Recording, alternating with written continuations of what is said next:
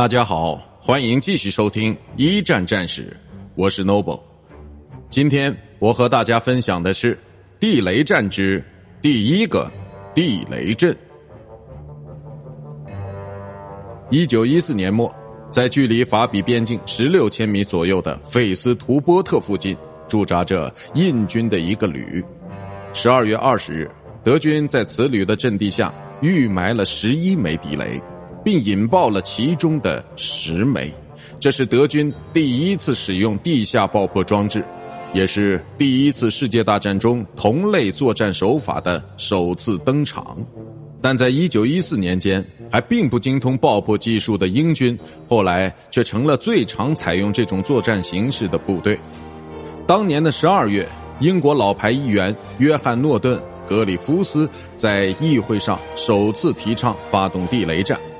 随后，他受命负责在北部城镇之下的粘土层中打通若干条贯穿战场的隧道。被格里夫斯雇来干活的人号称鼹鼠，是一批所谓背着十字架玩泥巴的人。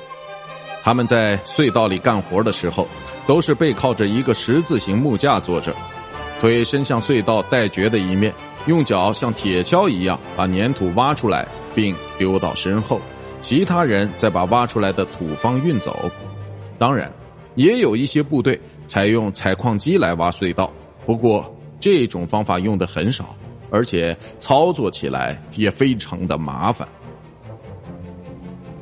一九一五年二月十二日，作为首批受到英国官方承认的专业挖掘单位，编号为一百七十到一百七十八的皇家计时挖掘队正式成立。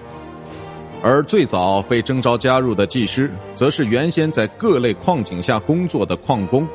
之后，澳大利亚、加拿大和新西兰也成立了类似的部门，专司挖掘。